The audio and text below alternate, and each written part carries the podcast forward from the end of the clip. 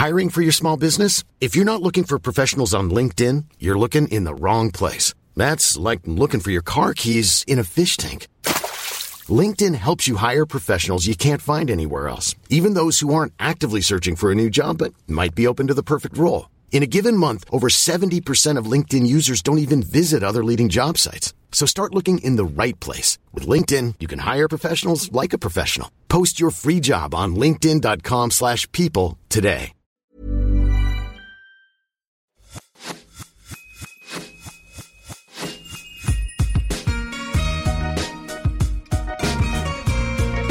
Bonjour et bienvenue sur L'Aléa, le podcast pour maximiser le potentiel de sa vie.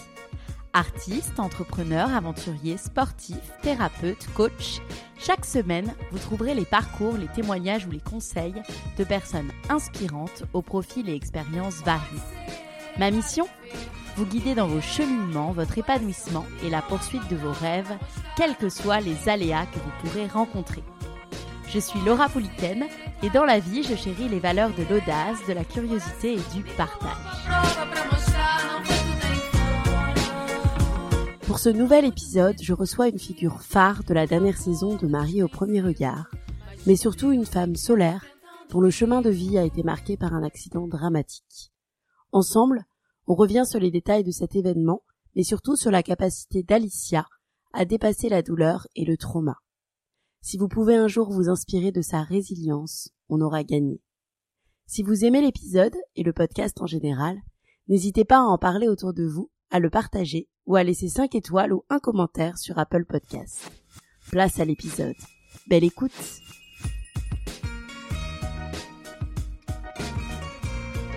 Bonjour Alicia. Bonjour. Je suis super contente d'être avec toi aujourd'hui pour cette interview à distance. J'ai, je t'ai connue comme beaucoup à l'émission Mariée au premier regard et c'est vrai que tu es un des personnages phares de cette émission.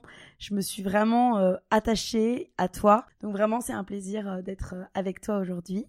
Est-ce que, pour ceux qui ne te connaissent pas et qui te découvriraient dans le podcast, tu peux te présenter, s'il te plaît? Alors, je m'appelle Alicia, j'ai 29 ans et j'ai participé à l'émission Mariée au premier regard qui a marché. Je me suis mariée avec un bel homme. On est toujours ensemble un an et quelques mois plus tard.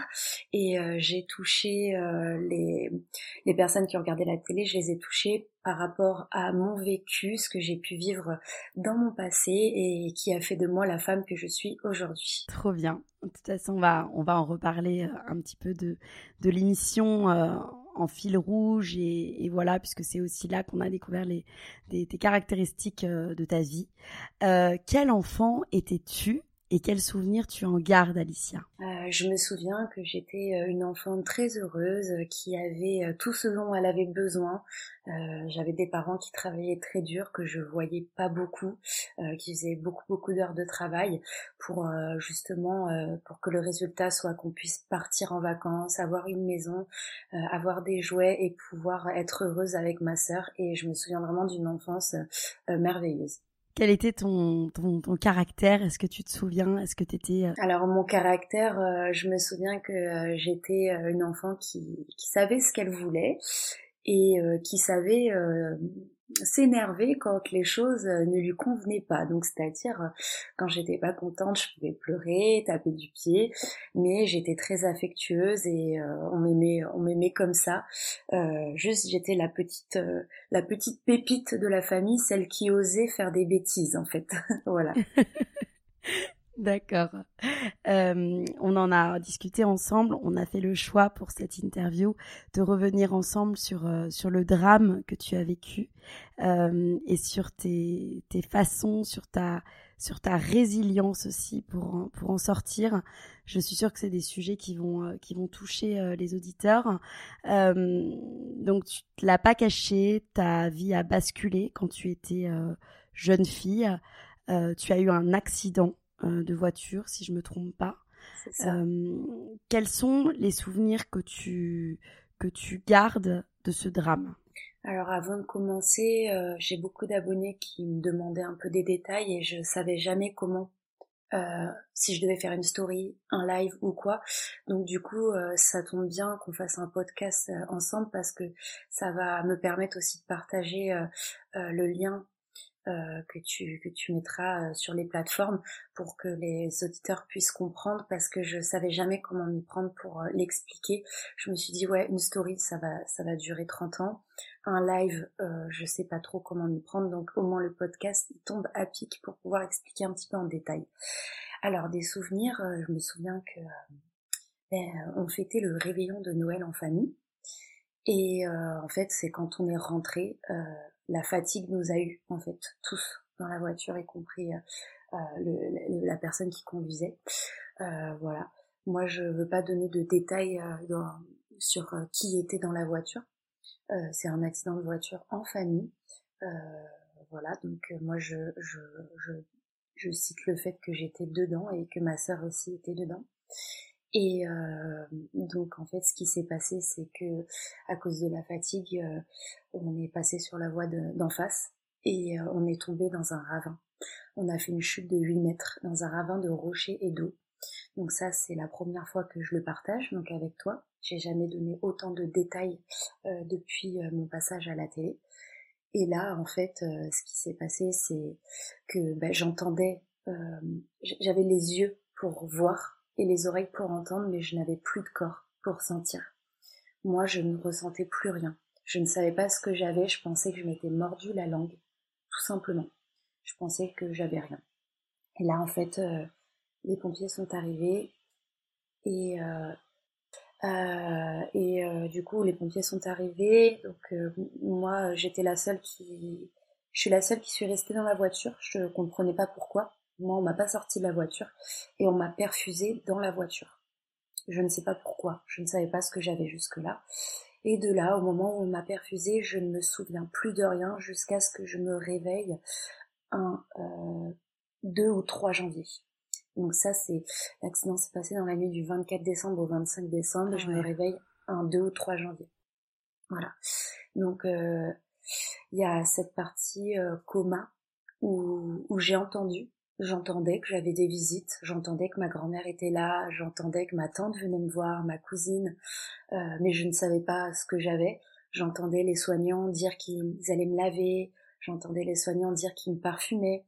Cette odeur de parfum, je me rappelle, je la, je la sentais, je, je me rappelle de cette odeur. Je me rappelle que l'infirmier qui s'occupait de moi, c'était un homme, les aides-soignantes des femmes. Je me rappelle aussi quand on me faisait les radios au lit, c'était des hommes et ils venaient me parler, ils venaient me dire que ils venaient me faire la radio. C'est, je trouve que justement, c'est important de, de, parler euh, quand on va faire un soin, quand on est dans le coma, parce qu'en fait, on entend. On entend et c'est marrant parce que moi, quand j'étais dans le coma, j'étais étudiante infirmière en dernière année. Il me restait six mois d'études, donc en fait, ton cerveau fonctionne et tu comprends tu comprends les tu es consciente de ce qui se passe. Du coup, tu étais, tu peux dire que tu étais consciente de ce qui se passe. Je suis totalement consciente de ce qui se passe, de ce qu'on me fait, mais euh, je n'ai pas le temps de réfléchir à qu'est-ce que j'ai. Donc je suis dans un état euh, de détente où c'est blanc, où c'est tranquille, où on me dit oui, on va te laver, mais je je comprends pas totalement. Je sais qu'on va me laver, mais je ne saisis pas euh, totalement pourquoi et où je suis. Je peux pas réfléchir à ça. Je suis détendue en fait. Tu avais des peurs à ce moment-là? Aucune. Aucune peur. J'étais complètement détendue et, euh, et, je ne savais pas, comme, dans un rêve en fait. Dans un rêve, on réfléchit pas trop, on voit ce qui se passe, mais on ne sait pas que c'est un rêve. C'est c'est comme un rêve. Voilà. Ouais. Et du coup, ben, on me réveille et là, je, je comprends que euh, j'ai six tuyaux plantés dans le ventre, j'ai euh, de l'oxygène dans le nez, euh, une sonde nasogastrique dans la narine avec l'oxygène. Enfin, c'est c'est vachement compliqué. Je suis, je comprends pas ce qui m'arrive, je comprends pas ce que j'ai. On essaye de me rassurer, mais c'est compliqué pour moi parce que je suis fatiguée, j'ai des bolus de morphine. Donc mmh. c'est c'est assez difficile de, de saisir et en fait, ils ont décidé de, de me retirer peu à peu la morphine pour voir si j'ai des problèmes neurologiques. Parce que là, on a su, on a su ce que j'avais physiquement. Donc physiquement, en fait, euh, j'avais plusieurs fractures. Fracture lombaire, fracture du bassin, euh, fracture déplacée du bras, fracture des côtes, fracture, euh, Euh, et au niveau des viscères, j'avais fracture du foie, euh, j'avais les intestins perforés, euh, j'avais des hématomes sur le rein, sur le pancréas, vésicule biliaire écrabouillée, donc il a fallu me la retirer. Donc une multitude d'opérations. Et, et jusque-là, moi, je comprenais pas. Et on a commencé un peu à me décédater, et c'est là qu'on a vu que j'avais une grosse douleur neurologique dans la jambe droite. Et c'est là qu'on m'a dit, bah, ta jambe est paralysée. Donc en plus de ça, je vois que j'ai six tuyaux plantés dans le ventre, des fractures, plusieurs opérations, et en plus on m'annonce que ma jambe est paralysée. Donc jusque là je me dis merde, franchement là c'est la merde pour moi, je comprends pas, je comprends pas ce qui, ce qui s'est passé. Et euh, par rapport à ma sœur, on me dit, euh, on me dit non mais elle est, elle est hospitalisée parce que j'étais trop fragile pour savoir en fait. Ils voulaient pas que je le mmh. sache. Donc on m'avait dit oui, ton téléphone il est cassé, tu peux pas le récupérer, tout ça. Jusqu'à ce que euh, un 4 janvier, je dise bon maintenant ça commence à être infernal, je veux téléphoner à mes parents. Et là on me dit bah ok mais si tu connais le numéro par cœur. Mais moi, je connais le numéro de ma mère par cœur, donc euh, fallait pas jouer avec moi. je suis quand même un minimum intelligente. Donc l'infirmière me donne son téléphone et je tape le numéro de ma mère. Et j'avais beau être sédatée, je connaissais le numéro de ma mère par cœur. Donc de là, je tape le numéro de ma mère, je l'ai au téléphone, donc on pleure ensemble. Et là, elle me dit, enfin je lui dis, bah, ma sœur, elle est où quoi? Et de là, en fait, euh, je ne sais même plus ce que ma sœur, euh, ce que ma mère me dit. Elle me demande si je suis à côté d'une infirmière, et je lui dis oui. Et là, en fait, j'apprends que ma sœur est décédée. Voilà.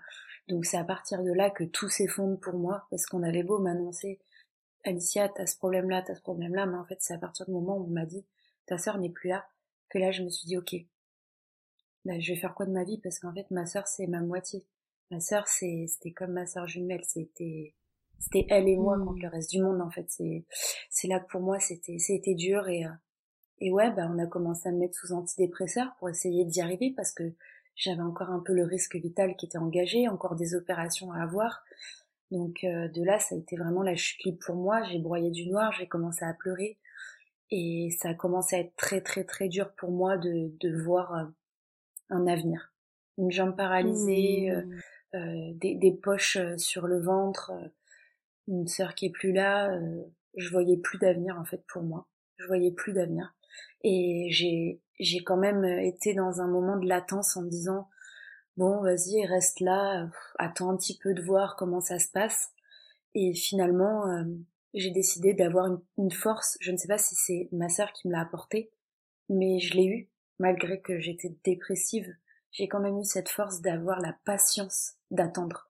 La patience malgré, euh, malgré plein d'effets indésirables post-opératoires, plein d'effets indésirables, des inflammations, des infections, parce que ça, ça s'est pas arrêté là. Euh, j'ai eu des, des transfusions sanguines, enfin c'était, c'était, mais ça ne s'arrêtait plus, l'hôpital, ça ne s'arrêtait plus. Et, euh, et je sais pas, j'ai eu cette patience d'attendre, d'attendre, d'attendre, d'attendre. En tout? Je suis restée trois mois à l'hôpital et après, au bout de trois mois, on a décidé de me transférer en centre de rééducation. Et quand j'ai été en centre de rééducation, c'est là que euh, j'ai commencé à sortir pour la première fois avec ma chaise roulante parce que je ne sortais pas à l'hôpital, j'avais trop de j'avais trop de perfusion, de, de sondes, j'avais trop de sondes électriques, enfin j'étais reliée à trop de choses pour pour qu'on puisse me sortir dehors. Une fois qu'on m'a déperfusée, euh, à savoir que j'avais perdu 15 euh, kilos. Donc j'étais mmh. maigre, maigre, les os, j'avais la peau sur les os, j'avais les yeux qui ressortaient, je ressemblais à rien. J'avais 41 kilos pour 1m71, donc c'est très très peu. Et une fois que je suis arrivée en centre de rééducation, en fait, euh, c'est les gens là-bas, les autres patients qui m'ont appris à, à savoir vivre, à aimer la vie. Parce que quand je suis arrivée là-bas, les gens, ils m'ont regardé, ils m'ont vu dans un état, ils ont voulu m'aider et on s'est tous partagé nos, en fait, on s'est, partagé nos aventures assez désastreuses chacun. J'étais dans un grand centre de grands accidentés. Et euh, donc il y avait des accidents de moto, il y avait des grands brûlés. Donc en fait, de se partager nos expériences, je me suis dit, waouh, ouais, il n'y a pas que moi qui ai vécu des choses atroces. Et en fait, on s'est tous serré les coudes. Et on s'embêtait aussi euh, quand j'étais en centre de rééducation. Des fois, il y avait euh, des personnes plus âgées, donc je dirais la soixantaine, qui étaient en chaise roulante avec une jambe en moins, qui me piquaient mes chaussures, qui allaient me les cacher pour me saouler. Mais c'était mmh. rigolo. Et les fois où j'étais pas bien, qu'on me perfusait dans ma chambre, on venait me voir et on me disait ça va aller, ça va aller. On faisait des courses de chaises roulantes. Euh, le soir, des fois, on se commandait de, la, de la nourriture. C'est là que j'ai recommencé à prendre du poids. Et c'est là que je me suis dit ouais, la vie en fait, elle est belle. Et c'est pas parce que euh, on t'a dit ta jambe est paralysée euh, que t'as que encore une poche au ventre que tu vas t'arrêter de vivre. Et c'est là que je me suis dit ouais, je vais avoir la niaque et je vais retrouver la la personne que j'étais, la femme avec qui, enfin la femme que j'étais. J'avais la joie de vivre et j'ai voulu récupérer ça. Et je me suis dit je vais me servir de cette force qui est ma sœur. On va vivre pour deux et on va y arriver ensemble. Et c'est là que j'ai commencé vraiment à me battre et à me dire ouais ben je veux le faire et pour ma jambe paralysée j'ai été un peu dans un déni je me suis dit non elle n'est pas paralysée pour la vie et pourtant c'est ce que le neurologue il m'avait dit. Et je me suis dit non je vais la récupérer. Donc à la kiné je, je, disais ouais je veux faire ça je veux faire ça je veux faire ça. Ouais je veux faire ça. J'avais une grande attelle de la cuisse jusqu'à la cheville. Et des fois je prenais pas ma chaise roulante. J'essayais de marcher avec l'attelle et mes béquilles. Des fois je tombais par terre mais je le faisais parce que je voulais y arriver. Et finalement ce bon déni et bah ça a fait que j'ai récupéré ma jambe. Je l'ai récupérée. Aujourd'hui, je peux pas faire une course. Je peux pas courir parce que je peux pas faire de sprint. Ma jambe, elle a, euh, je peux marcher, je peux marcher vite, mais je peux pas faire plus que ça. Mais ça ne se voit pas. J'ai juste deux centimètres d'écart, mais ça ne se voit pas. Et ça, c'est, ça, c'est, c'est un cadeau un peu de la vie. C'est le cadeau que je me suis aussi donné moi-même. Et, et aujourd'hui, je sais que ma sœur, elle est là et qu'elle me donne de la force. Et euh, le sujet d'après, ça a été euh, accepter mes cicatrices. Parce que j'en ai à peu près j'en ai à peu près 25 sur le corps et à l'époque elles étaient vraiment énormes. Elles étaient grosses mmh. et pas belles du tout et à 21 ans, 22 ans, je m'acceptais pas. Et je me suis dit qu'est-ce que je peux faire pour redevenir une femme? Redevenir une femme qui puisse euh, se montrer à la plage, qui puisse s'assumer parce que je ne m'assumais pas déjà, j'étais maigre et en plus j'avais des cicatrices énormes. Donc en fait j'ai été voir un chirurgien esthétique et je lui ai dit qu'est-ce que vous pouvez faire pour moi? Souvent, on nous parle d'étapes, tu sais, de reconstruction, qu'il y a des étapes par lesquelles on passe. C'est vrai que tu expliques bien. Il y a, voilà, au départ, euh, voilà, on accepte ses émotions, on considère ses émotions. Ensuite, on comprend vraiment qu'on a vécu un traumatisme. Euh, avant, justement, de parler de, cette acceptation euh, corporelle qui est vraiment un sujet pour beaucoup, finalement. Euh, est-ce que toi, euh, le fait de, de, de passer vraiment euh, près de la mort à ce point, ça a changé ta perception de la vie? Est-ce que tu dirais que tu es devenue plus spirituelle le, le, fait d'avoir d'être passé près de la mort, oui, ça a changé complètement ma façon de voir les choses. Je suis devenue totalement... en fait, j'ai acquis une sagesse énorme et ouais, une spiritualité incroyable parce que déjà, quand j'étais réveillée, quand j'étais en réanimation, ma sœur, je l'ai vue je ne savais pas encore qu'elle était décédée et je la voyais. Quand mon risque vital était encore engagé, euh, je la voyais, elle était tout le temps debout euh, face à moi. Et le jour où j'allais mieux, je ne l'ai plus jamais vue. Les jours où en fait ça, les choses avançaient, où je commençais à être un peu décédatée, où je reprenais conscience, conscience et j'ai su qu'elle était là. Et quand les choses avançaient, je me suis dit ok, donc en fait elle a su que les choses avançaient, donc elle était plus présente parce qu'elle sait que ça, elle sait que ça va aller mieux. Et à partir de là, en fait, j'ai cru, euh, j'ai cru en ça, j'ai cru aux âmes qui sont, qui sont toujours là, qui ne sont plus, qui ne sont plus euh, physiquement euh, dans un corps, mais je, je, crois aux âmes. Et ouais, ouais j'ai acquéri vraiment une spiritualité qui, au fur et à mesure des années, cette spiritualité est de plus en plus forte. Je sais que aujourd'hui, je sais que ma sœur, elle est là par moments, je la sens, et je sais qu'elle est vachement présente, par exemple, mm. en voiture, quand je suis en voiture. Ouais, on entend beaucoup comme ça de témoignages où, en gros, euh, quand. Euh, ouais, comme tu étais entre la vie et la mort, tu la voyais, elle était peut-être là pour t'accompagner et pour, euh, pour te prendre avec elle. Et comme elle a vu que tu repartais dans le monde des vivants, elle, elle t'a laissé, mais c'est super beau ce que tu dis.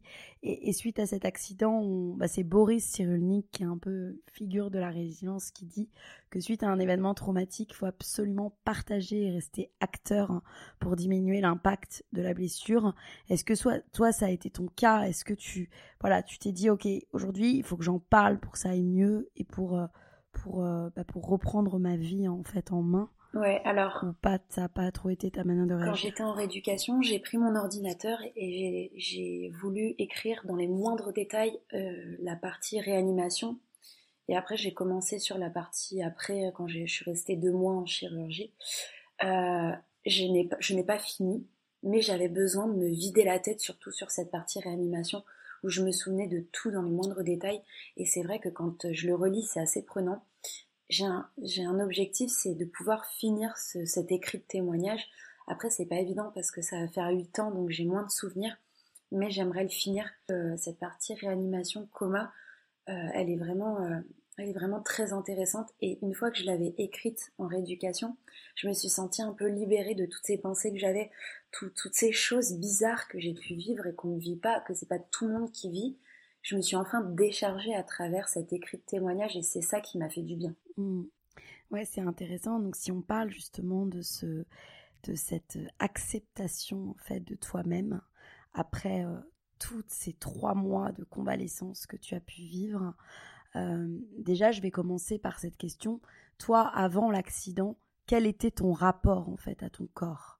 Est-ce que tu étais quelqu'un qui t'acceptait, qui te trouvait belle euh, ou pas? Avant mon accident, j'étais, j'étais sportive, svelte, zéro cellulite, ventre plat, musclé. J'avais rien à envier à personne, vraiment rien à envier. J'avais mes copines qui me disaient, mais Inès, t'as le cul qui est bombé, t'as de la chance et tout. Donc, j'ai, ouais, j'aimais mon corps. Je ne savais pas ce que c'était ne pas aimer son corps. Ouais, j'avais des petits, des petits seins, quoi, mais c'était tout ce que je, tout ce que je trouvais qui était, qui était petit. Le reste, j'étais très, très bien dans mon corps et, euh, Et ouais, ça fait, ça m'a. I'm Sandra, and I'm just the professional your small business was looking for. But you didn't hire me because you didn't use LinkedIn jobs. LinkedIn has professionals you can't find anywhere else, including those who aren't actively looking for a new job, but might be open to the perfect role, like me. In a given month, over 70% of LinkedIn users don't visit other leading job sites. So if you're not looking on LinkedIn, you'll miss out on great candidates like Sandra. Start hiring professionals like a professional. Post your free job on linkedin.com/people today. Ça fait bizarre euh, du jour au lendemain de d'avoir un corps qui se dégrade et d'avoir l'image de de soi-même dégradée en fait. Hmm. Ça a été ça a été quelque chose qui a été c'est quoi qui a été le plus dur en fait après après cet accident? La, la première fois la première fois qu'on m'a mise à la salle de bain dans la, le, à l'hôpital, quand je me suis vue toute maigre. Je me, je me suis dit que je me reconnaissais pas.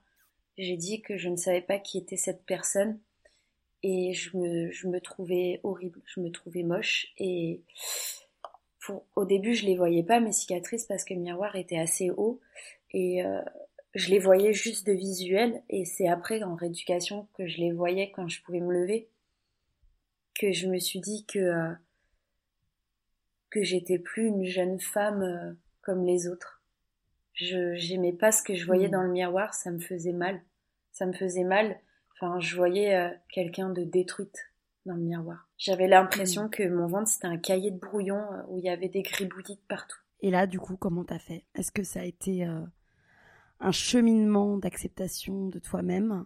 Ou est-ce que, je sais pas, t'as eu t'as eu un déclic? Comment j'ai fait, c'est que je voulais je voulais redevenir une femme. Je voulais redevenir une femme euh, qui se sent jolie. Je me suis, je me suis dit, j'ai envie de me sentir belle, j'ai envie de, me sentir bien, je veux être une femme parce que je suis encore jeune. Donc je vais, je vais aller voir un chirurgien esthétique et je vais lui demander qu'est-ce qu'il peut faire. Et il m'a dit qu'il pouvait faire de la reconstruction cutanée et qu'en plus, avec mon accident, une partie pouvait être prise en charge par la sécurité sociale. Donc du coup, je me suis lancée, ça s'est fait en deux temps opératoires, et en fait, il a affiné mes cicatrices, et déjà pour l'acceptation de soi, j'ai commencé à m'accepter à partir de là, à partir de là où il a, il a affiné mes cicatrices, et mon but c'était pas de m'arrêter là, c'était après de faire du laser, après de faire de la cryo dessus, enfin de faire plein de choses pour vraiment qu'elle diminue. Et en fait, après ces, ces opérations esthétiques, je les ai regardées d'un autre œil dans le miroir et je me suis dit c'est bon, je les trouve jolies. Et maintenant je les accepte parce que je me dis euh, bah en fait c'est ma force maintenant. C'est ce qui me décrit. Et je les ai acceptées, je les trouve belles et je les assume. Mais maintenant pour les assumer, il faut que mon corps suive. euh, j'ai des problèmes de santé qui font que mon poids fait yo-yo. C'est-à-dire que des fois, je vais, me, je me mettre à perdre 6 kilos quand je vais être hospitalisée ou pas bien, malade, inflammation ou quelque chose. Et après, je me remettre à prendre 9 kilos d'un coup. Je fais vraiment le yo-yo et du coup, ma peau, elle prend cher. Elle devient flasque et il faut, faut que je reparte à zéro, il faut que je fasse du sport et je repars toujours à zéro jusqu'à jusqu'au prochain problème de santé.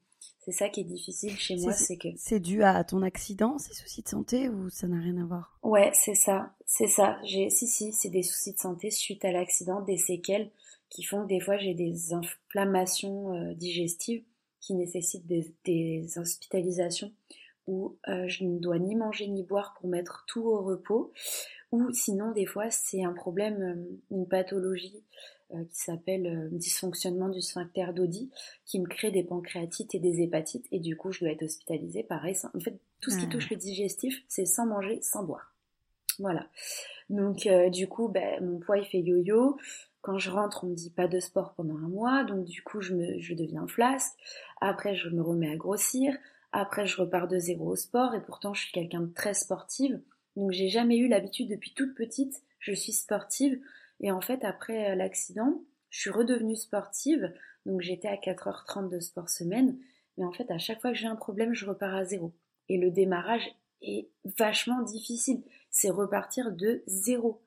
Et, euh, et, du coup, en fait, mon corps, quand il est comme ça, ah j'accepte plus mes mm. cicatrices parce que je n'aime plus mon corps. Et je suis obligée de me sentir svelte pour accepter mon corps, en fait. Il faut que je fasse du sport tout le temps parce que euh, si je suis pas svelte, je m'accepte pas. Dès que je suis musclée, j'accepte mes cicatrices. Mais sinon, si je commence à avoir un, peu la peau qui pend et tout, j'ai envie de pleurer parce que du coup, en plus, je suis flasque et en plus, j'ai des cicatrices. Donc c'est les deux qui font que je me sens mal. C'est vraiment, euh, ouais, c'est assez compliqué. Mais je me bats toujours pour accepter et, euh, je sais que le sport il fait. Et de toute façon, euh, c'est aussi un médicament parce que plus je vais faire du sport, mm. moins je vais avoir de mm. douleurs physiques et plus je vais être en forme. Mais le plus dur, c'est de recommencer à zéro après un problème de santé. Et le souci, c'est que j'ai deux hospitalisations par Ouais, ouais, ouais. Et, et, pourtant, on a l'impression que tu gardes quand même une joie de vivre euh, à toute épreuve, euh, que tu que tu arrives en fait à, à dominer ces émotions. C'est un caractère. Je suis née comme ça. Ouais. Je suis née avec la joie de vivre en fait. Je suis née comme ça, avec la joie de vivre, avec le sourire, un peu faux folle. Et euh, du coup, euh, même si, euh, voilà, après l'accident, il y avait des antidépresseurs, tout ça, une fois que ça allait mieux, en fait, ben, je suis redevenue moi-même, la fille que j'étais, avec la joie de vivre. Mmh. C'est un caractère, je vais pas me l'enlever. Donc, moi, en fait, ce qui m'a toujours fait plaisir, même avant mon accident, c'est de faire rire les gens. De voir que je, que je rigole avec eux et de voir que je passe des bons moments et d'être un peu un pitre. Et du coup, euh, bah, moi, ce qui me fait vivre encore aujourd'hui, c'est le sourire des gens autour de moi. Donc, euh, montrer que j'ai la joie de vivre et faire le pitre. Donc, je garde ce caractère. Et la vie, en fait, elle est belle et j'ai eu raison de me battre parce que rien que des moments, quand je vais au restaurant avec ma famille ou avec mes amis, que je rigole, ou euh, des sorties, c'est là que je me dis j'ai bien fait de rester là parce que je passe un bon moment. Donc en fait, c'est vrai, dans la vie, il y a des mauvais moments. Quand je suis hospitalisée, je me dis, oh, fais chier, j'en ai marre, encore une hospitalisation, j'en peux plus, je suis fatiguée de tout ça. Mais je me bats parce que, après, dès que j'ai un bon moment, je me dis, ah ouais, ça valait le coup parce que là, je suis trop bien, là. Je suis trop bien. La semaine dernière, j'étais en vacances à Zanzibar, en Afrique du Sud, et je me suis dit, mmh. c'est pour des moments comme ça que je suis encore là sur Terre. C'est pour vivre des moments où je me détends, où je suis bien. Et c'est ça la vie en fait. La vie, c'est pas tout le temps bien. C'est des moments où c'est dur et des moments où c'est bien. Mais les moments où c'est dur, faut toujours se dire qu'il y a des moments bien. Et quand il y a les moments bien, faut se dire, bah, c'est pour ça qu'on s'est battu en fait. Exactement. Est-ce que tu as peut-être des petits tips aussi pour ceux qui nous écoutent c'est la définition de quelqu'un qui a vécu des moments extrêmement durs. Euh, pour ceux peut-être qui nous écouteraient et qui sont dans des moments extrêmement durs, toi, qu'est-ce qui t'a fait du bien? Ça peut être l'écoute de podcasts, ça peut être écrire. Tu nous parlais tout à l'heure de l'écriture. C'est alors moi, c'est vraiment c'est tout dans la tête. C'est un, un, mental que j'ai que j'ai eu avec l'accident et la patience que j'ai dû avoir, parce que quand on est hospitalisé, allongé, sans bouger, il n'y a Mm. pas le choix, faut être patient et attendre. faut attendre gentiment que les choses se passent. Et en fait, la force physique que nous n'avons plus, il faut se la mettre dans le cerveau. C'est comme ça, il n'y a pas le choix. Donc en fait, je me suis blindée dans le cerveau, dans la tête, dans le mental. Et quand je suis pas bien, quand je, quand je suis pas bien, quand je suis au bout, et ça c'est un, c'est un conseil pour toutes les personnes qui sont pas bien aujourd'hui, dites-vous que le positif attire le positif. Si vous êtes mal et que vous broyez du noir que vous vous dites ça va pas le faire, ben ça va pas le faire. Ça ne le fera pas. Il faut vous dire, je vais être patient, c'est un temps. Quand je suis en bas, au fond du gouffre, je peux pas aller plus bas que ça, je peux que remonter. Et moi, en fait, ce que je fais, c'est que j'attends. Je suis patiente, je me dis je vais pas bien, mais ça va aller. Il suffit juste d'attendre, je vais prendre sur moi et ça va aller parce que le Hmm. broyer du noir, c'est pas éternel. Et il faut être acteur de son bonheur. Il faut pas laisser euh, la vie venir comme elle vient. Quand on va pas bien, il faut être acteur de ce qui va se passer sur l'après. Si on n'est pas acteur, eh ben, on va broyer du noir toute sa vie. Il faut vraiment nous-mêmes, c'est pas les autres qui vont nous apporter du bonheur, faut pas dépendre des autres, faut dépendre de soi-même. Donc toi, t'es pas bien, tu vas être acteur du fait que tu vas t'en sortir, tu vas être patient, c'est un mauvais moment, mais ce qui va te garder euh, en vie, entre guillemets, c'est penser à ce qui va t'arriver de bien plus tard. Des relations amoureuses ou, euh, euh, des rencontres amicales, des moments en famille, euh, euh, je sais pas, le job de ta vie qui va arriver, ou une proposition, une opportunité, le voyage de ta vie, des enfants. Un moment de bonheur, c'est pour tout le monde. Et tout le monde y a le droit, même quand on est au plus bas, même quand on est euh, au fond du gouffre. Le bonheur existe pour tout le monde. Si on parle un petit peu de, de, l'émission que tu as faite où tu es euh, devenue une personne publique, euh, tu es clairement passée euh, de l'ombre à la lumière. Tu partages aujourd'hui beaucoup sur Instagram, tu, as l'air d'y prendre goût et, et, ta communauté te suit. Qu'est-ce que ce réseau social t'apporte au quotidien? Et est-ce que justement ça a joué un rôle dans l'acceptation en fait de qui tu es euh, et de ton corps aussi, de ton physique, puisque tu te mets en scène et tu as l'occasion de te regarder euh, euh, dès que tu partages. Alors oui, c'est vrai que de passer de l'anonymat à une personne publique, au début, c'était pas facile parce que j'ai toujours été quelqu'un discret dans ma vie, complètement. J'aime pas le regard des autres. Je n'aimais pas le regard des autres. C'est quelque chose qui m'a toujours gênée parce que je n'ai pas confiance en moi. Et ça, le manque de confiance, c'est depuis toujours. Et euh, en fait, quand je suis devenue une personne publique, au début, c'était pas évident pour moi. C'était dur. Et en fait, ce qui m'a fait du bien, c'est tous ces commentaires euh, positifs de mes abonnés. J'ai eu une explosion de bienveillance autour de moi, des compliments, des choses, mais tellement qui m'ont fait du bien au cœur que je me suis dit ah ouais, je suis, je suis admirée, je suis quelqu'un de bien et on m'apprécie. Donc pourquoi t'as pas confiance en toi, Alicia? Les gens ils t'admirent, donc rends-leur ce qui, ce qui te donne.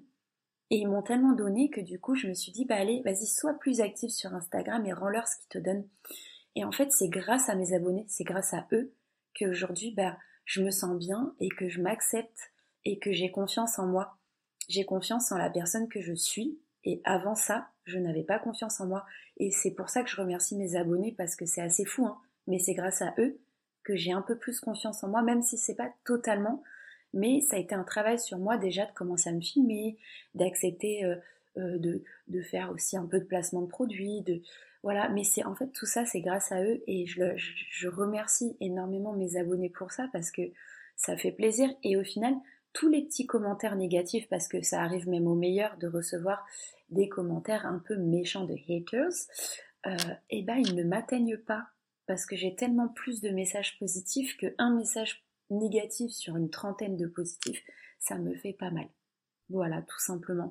Et ça fait plaisir. Tu dirais que ça, ça joue une petite rôle de, un petit rôle de thérapie finalement, c'est ça. Cet, cet, échange avec ta communauté. Euh... Ouais, c'est ça. Je pensais pas euh, être autant appréciée et donc du coup, euh, les échanges me font du bien et les personnes qui sont qui même qui m'apprécient sur Instagram savent que par exemple euh, les placements de produits que je fais, ils savent que euh, je ne suis je ne suis pas quelqu'un de malhonnête et que tout ce que je vais euh, montrer sur mon contenu Instagram, c'est des choses que j'ai, que j'ai testé et que j'apprécie. C'est-à-dire, je vais pas faire comme certaines personnes, accepter pour de l'argent et faire même si je connais pas et que j'en veux pas. Je fais parce que j'aime et même si on me propose quelque chose de mal rémunéré, je vais le faire parce que j'aime. Exactement. On, a vu aussi que, l'amour euh, devait jouer un grand rôle dans cette reconstruction. Je pense que les liens, euh, de manière générale, et surtout les liens amoureux, euh, peuvent vraiment avoir un vrai impact. Toi, comment tu as appréhendé ton corps de manière générale, hein, pas forcément avec Bruno dans Marie au premier regard, mais à chaque nouvelle relation. Et puis, euh, et puis voilà, comment tu as pu euh, euh, finalement réussir à te libérer du regard des autres et à te trouver belle, même en couple. J'imagine que ça doit être aussi un, vrai sujet. Bah, c'est vrai que l'acceptation de, mon corps en couple, ça a été au début, ça n'a pas été facile quand j'étais un peu plus jeune. Mais voilà, après, avant Bruno, j'avais eu, j'avais eu une relation de deux ans et euh, j'ai vu que ça ne posait pas problème. Donc euh, au final, euh, ce que j'ai retenu, c'est que l'amour prime prime sur le corps en fait. Et donc du coup, par rapport à Bruno, j'ai pas j'ai pas une seule fois eu peur de, de montrer mes cicatrices parce que je lui avais déjà expliqué l'histoire donc il savait. Et surtout qu'en plus on s'est rencontrés, euh, il faisait chaud et euh, euh, je mettais des tailles hautes avec des crop tops, donc on voyait un petit peu une ou deux cicatrices, donc il les voyait déjà de base. Aujourd'hui, quel regard portes-tu sur, sur ton corps? Aujourd'hui, j'accepte mes cicatrices, mais là je, je, suis en train de, de me mettre à fond dans le sport pouvoir perdre quelques kilos parce que depuis mon hospitalisation il y a deux mois, euh, mon corps s'est dégradé. Donc du coup là je suis sur, je repars encore à zéro. Euh, donc euh, aujourd'hui je l'accepte moins que l'année dernière. Voilà. Donc là je repars à zéro niveau J'ai la chance d'avoir un corps qui change assez facilement quand je m'y mets sérieusement. Donc je sais que ça va le faire et j'ai confiance en moi.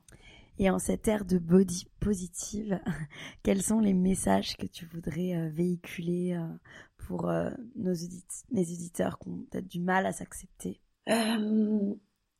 Moi, j'ai envie de vous dire qu'on a une seule vie et je pense qu'on n'a pas le temps dans une vie de se prendre la tête sur son corps toute une vie entière. Voilà. C'est bien de, de faire attention pour se sentir un peu sain dans son corps et justement peut-être augmenter son espérance de vie en faisant attention à manger pas trop gras, pas trop sucré, pas trop salé, pas trop boire d'alcool.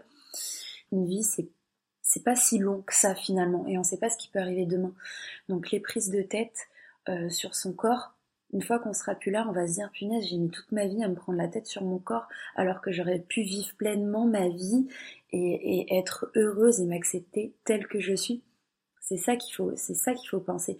Donc c'est vrai que c'est bien quand on est humain d'avoir un objectif parce que c'est ce qui nous fait un peu euh, rester dans, dans, une bonne voie. Donc j'ai l'objectif de me remettre en forme parce que ça fait du bien et parce qu'après je me sens euh, pleine d'énergie et donc c'est plein de bienfaits finalement. Mais se regarder dans un miroir et dire je ne m'aime pas, ça c'est dommage parce que au final euh, la morphologie il y en a de tout type sur tout le monde entier. Il y a des mecs, il y a des personnes normaux, il y a des, des personnes qui sont obèses, il y en a de partout. Et il y a, moi, c'est ce que je me dis quand je me regarde dans le miroir, je me dis, Alicia, il y a toujours pire que toi. Donc il y a pire que toi en fait. Donc t'es déjà bien comme tu es parce qu'il y a pire que toi. Donc accepte-toi comme tu es et vis ta vie, croque-la à pleines dents. Fixe-toi des objectifs pour te sentir un peu mieux et justement quand même après apprécier euh, le résultat obtenu, mais euh, ne te prends pas la tête. Euh, faut pas en faire tout un pataquès, tout un flanc quand on est mal dans son corps et euh, surtout quand on est vraiment mal et qu'on a vraiment qu'on n'y arrive pas tout seul, se faire aider, se faire aider. Il y a du monde qui peut qui peut aider quand on n'est pas bien dans son corps, des nutritionnistes, des diètes. il y a même des psychologues qui peuvent aider à l'acceptation de son corps. Il y a, il y a plein de choses. Ne pas rester seul, savoir accepter l'aide quand on nous tend la main. Mmh, merci beaucoup.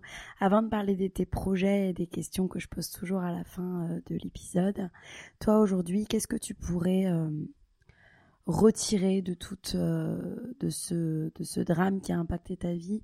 Quelles sont peut-être les grandes leçons euh, physiques, psychologiques, euh, personnelles que tu pourrais voilà retirer de, toute cette expérience malheureuse mais, mais mais qui a transformé finalement ta vie, ta façon d'être et qui tu es aujourd'hui euh, bah, souvent, je relativise euh, face à plein de soucis quotidiens.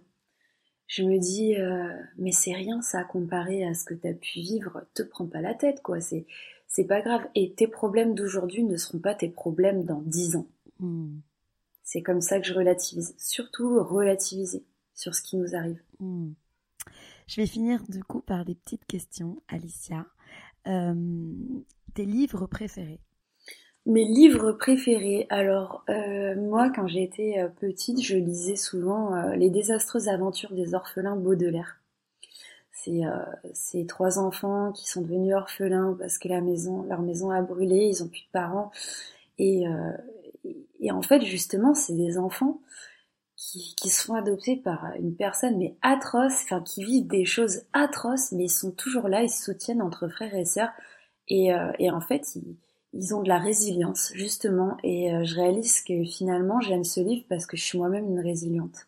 Mais c'est des livres que je lisais quand j'étais ado. Et malgré les, les aventures désastreuses qu'ils vivaient, ils étaient toujours là, ils broyaient pas du noir, ils étaient là et ils avançaient. Tes citations préférées?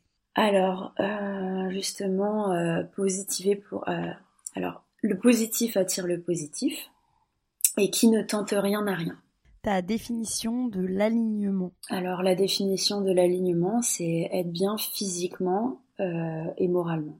Tes routines pour rester bien physiquement et mentalement euh, mes routines, je, je cuisine moi-même, je n'achète pas de plats préparés et euh, je les cuisine sans gras. Euh, j'essaye de boire beaucoup d'eau, boire du thé. Euh, au niveau des produits cosmétiques que j'achète, euh, j'utilise des produits avec le moins de, de, produits chimiques possible. Et j'essaye de, de, bouger le plus possible, c'est-à-dire si j'ai pas fait de sport aujourd'hui, je vais marcher. Et si je le sors pas parce qu'il pleut, je vais essayer de faire les, de marcher chez moi, de ranger. voilà, je pense au maximum à mon bien-être. Et ma dernière. Et si je veux me détendre parce que je suis pas bien, eh ben je me détends. Il faut toujours penser à se détendre, c'est important. Super. Et ma dernière question, qui est la question rituelle du podcast, que t'évoque maximiser le potentiel de sa vie? Maximiser le potentiel de sa vie, c'est justement penser à soi et son bien-être. Merci beaucoup, Alicia. C'était un plaisir.